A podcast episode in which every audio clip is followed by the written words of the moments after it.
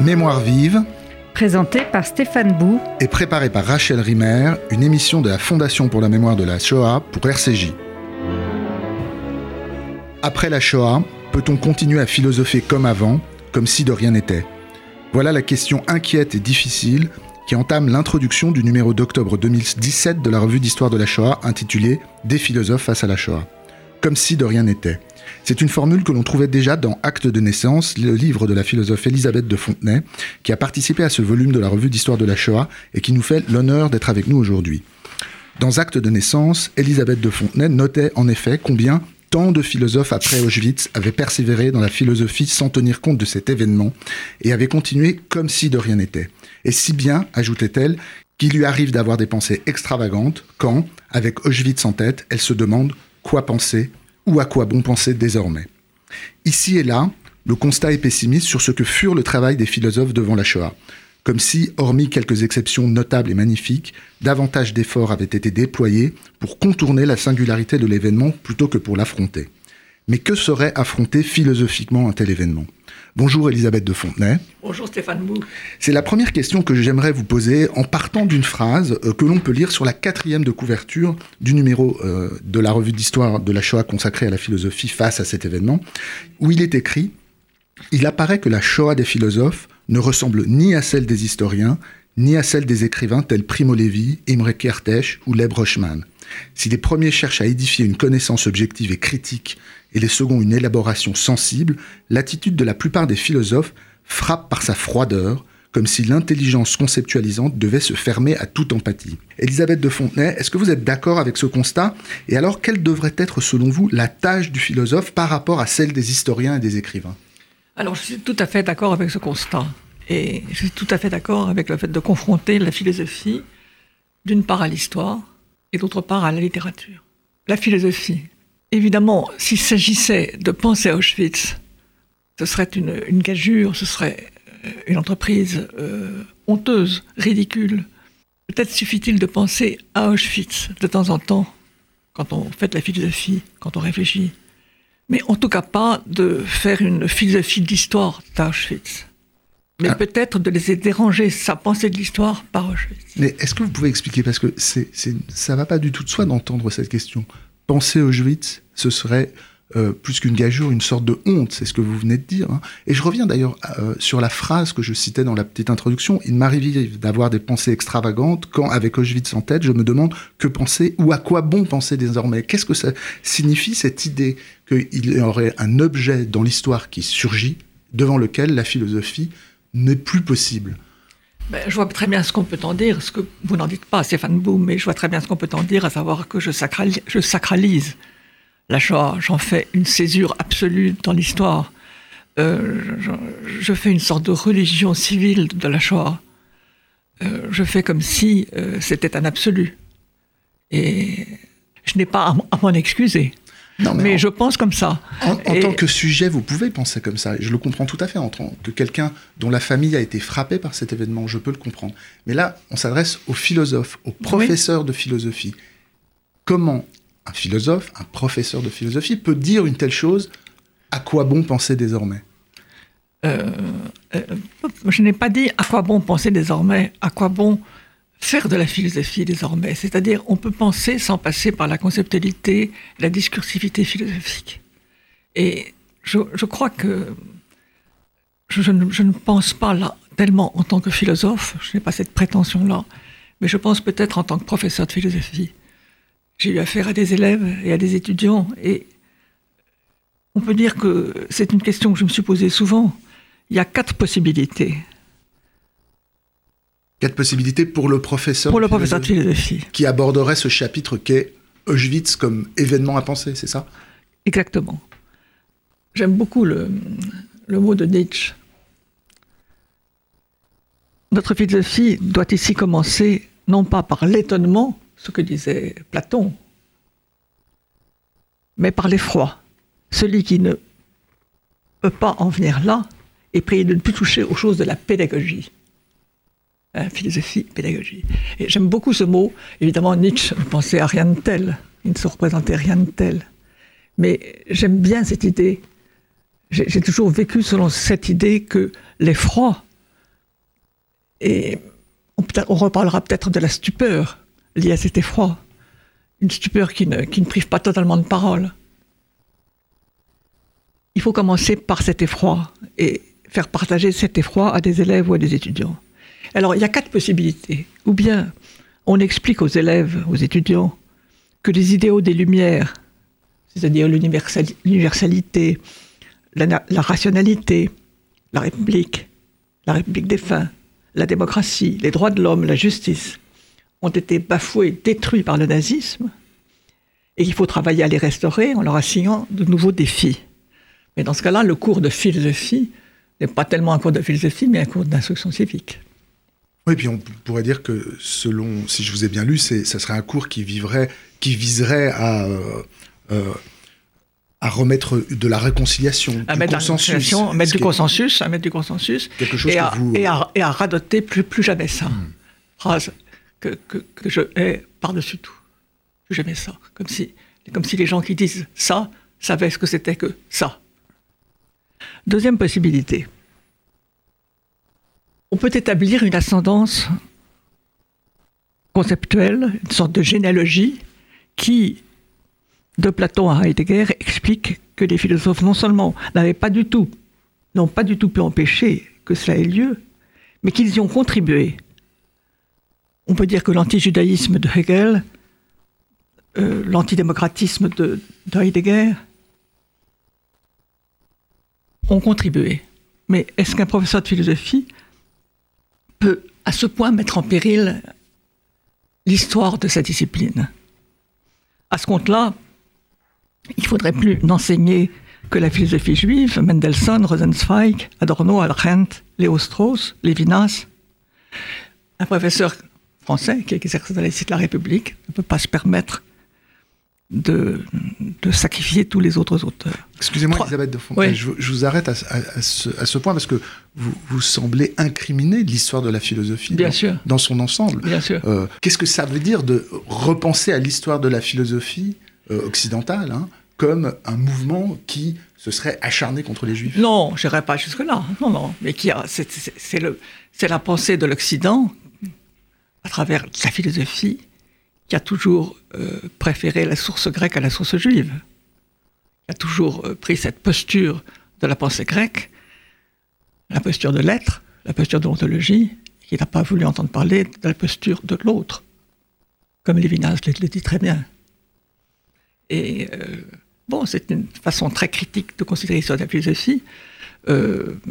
Ça, n'empêche pas de prendre plaisir à l'histoire de la philosophie, mais ça, ça invite à se poser des questions de responsabilité. La troisième possibilité, c'est de s'engager dans une réflexion métaphysique sur le mal radical ou sur la banalité du mal et déboucher sur une, méditation dans laquelle l'extermination des juifs fonctionne comme un exemple, comme une illustration du, pire. C'est insupportable.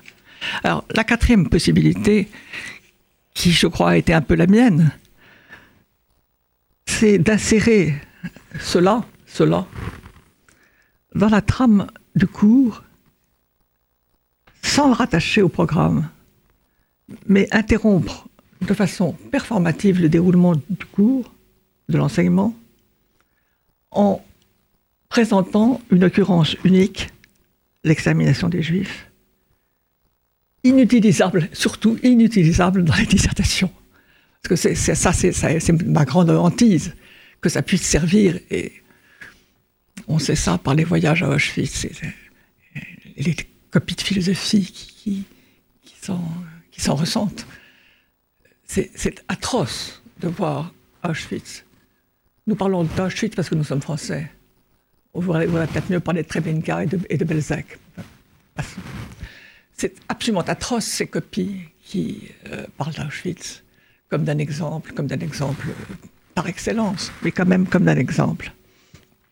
Et il faudrait pouvoir, il faudrait pouvoir dans un cours, dans un enseignement, tout à coup, mais en sachant bien choisir son moment, tout à coup, rappeler ça, parler de ça, et en faire un, objet à part. Alors, on ne peut pas demander plus que cela, on ne peut pas demander à un professeur de dire à ses élèves ou à ses étudiants que toute l'histoire de la philosophie menait à ça, que toute l'histoire de la pensée de l'Occident menait à ça, et que l'Occident ne veut pas, ne veut pas le savoir, mais que c'est quand même son, c'est le devenir de son, de son, de son intériorité la plus profonde. Il ne peut pas dire ça comme ça aux étudiants, mais tout de même par des, par une prise de parole sur un autre ton, dans un autre style, avec un enchaînement d'un autre ordre que l'enchaînement discursif, on doit pouvoir réveiller quelque chose, là, de la mémoire enfouie de l'Occident, à travers ses élèves.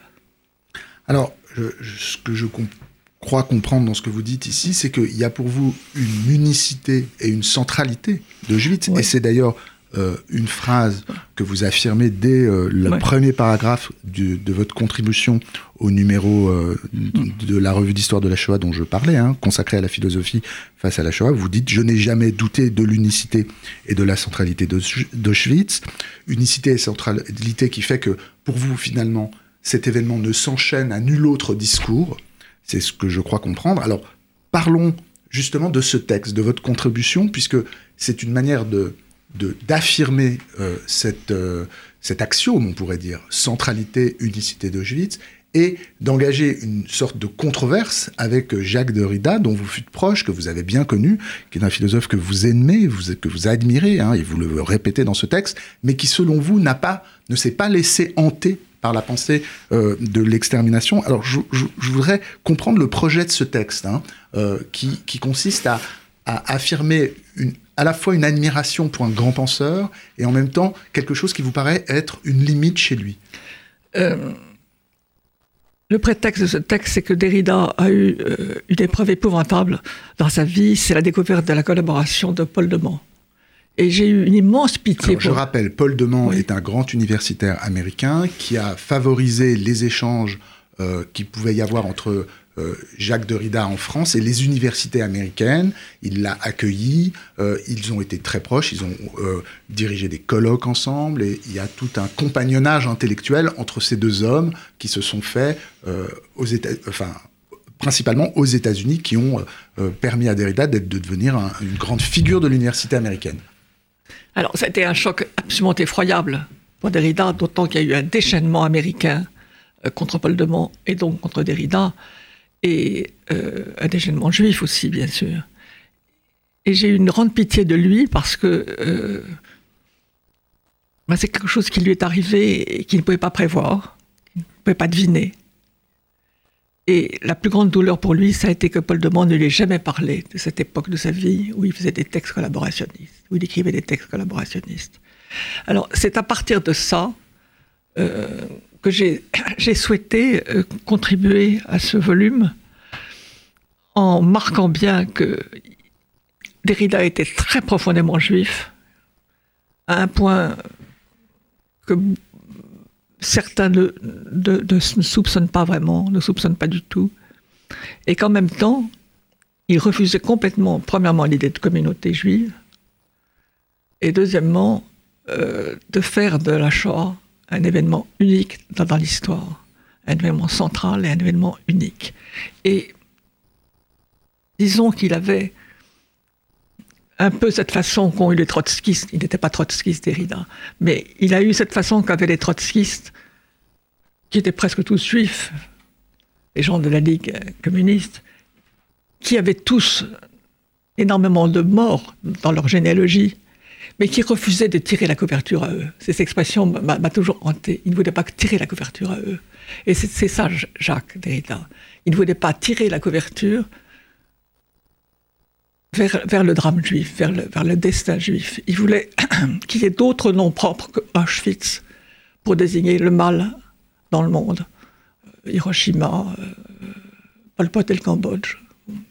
Évidemment, il est hors de question de dire que euh, Jacques Derrida ne prend pas en compte l'ampleur d'un tel événement.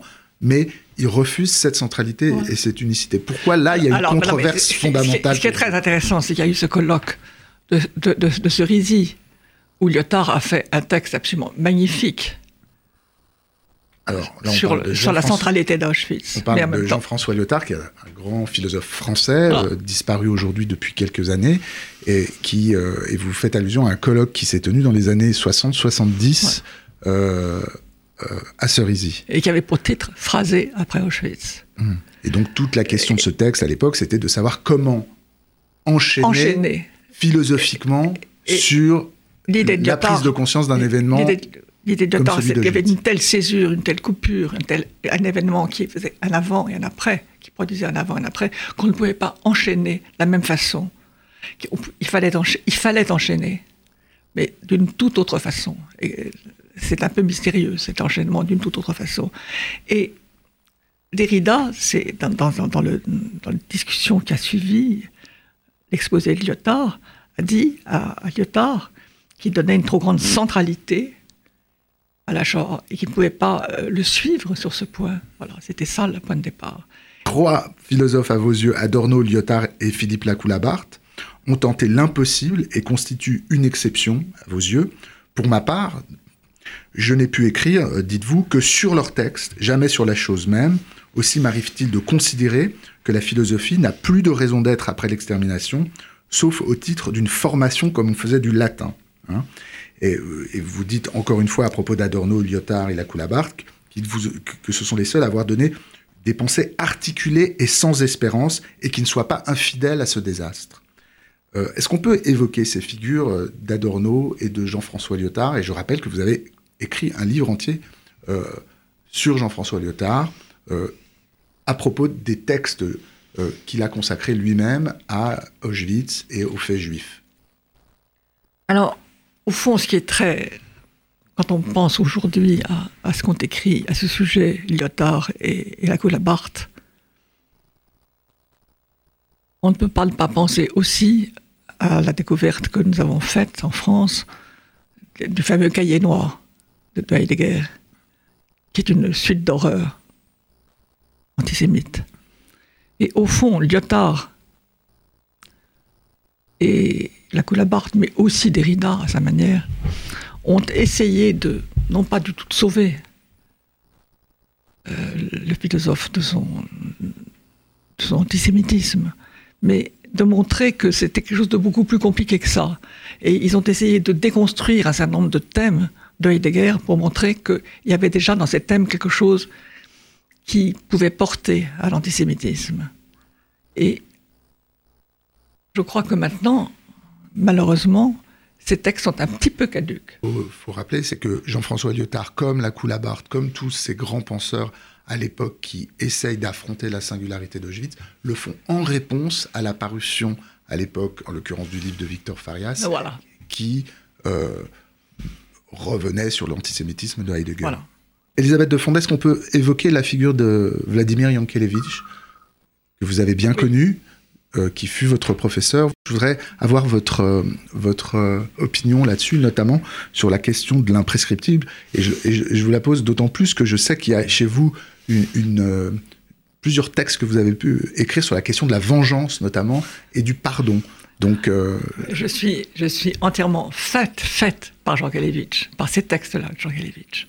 Ça a été la chance de ma vie de rencontrer cet homme et de le lire, alors que j'étais très, très tourmentée par, par, par toutes ces choses-là.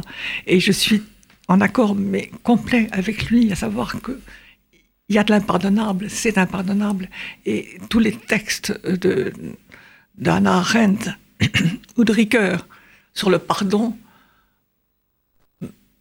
me mettent presque en colère, tellement je tiens, tellement je tiens à ce non-pardon, à cet impardonnable, à cet imprescriptible.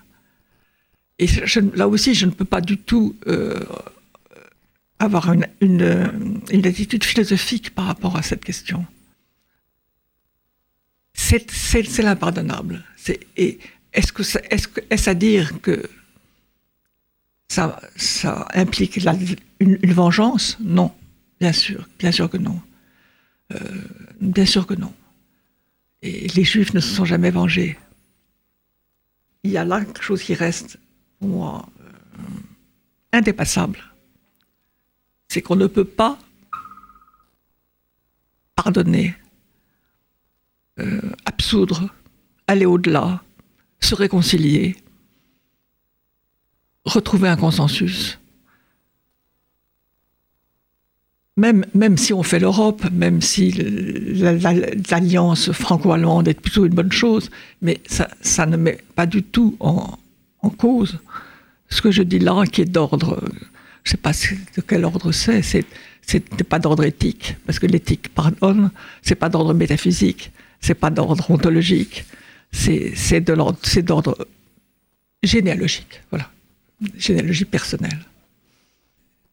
Je suis très attachée à cette idée que si on ne redécouvre pas chaque fois qu'on y pense l'horreur de la chose, le caractère incompréhensible de ce qui a eu lieu là, on ne le pense pas. si on n'y pense pas de cette façon, on ne le pense pas. le penser, ça ne veut pas dire le, rendre discursif, enchaîné, mais ça veut dire avoir ça présent comme un, levier, comme un, comme un levier qui, soulève et déplace toutes tes pensées. Alors, je vous remercie beaucoup, euh, Elisabeth de Fontenay. Euh, je rappelle que vous avez contribué au numéro euh, de la revue d'histoire de la Shoah d'octobre 2017 des philosophes face à la Shoah. J'en profite pour rappeler que vous venez de publier il y a quelques mois un livre de conversation épistolaire orageuse mais stimulante avec votre ami Alain Finkielkraut en terrain miné euh, chez Stock. C'était Mémoire vive. Deux adresses pour nous réécouter, radio-rcj.info et mémoirevive au pluriel.net, ainsi que sur l'application RCJ.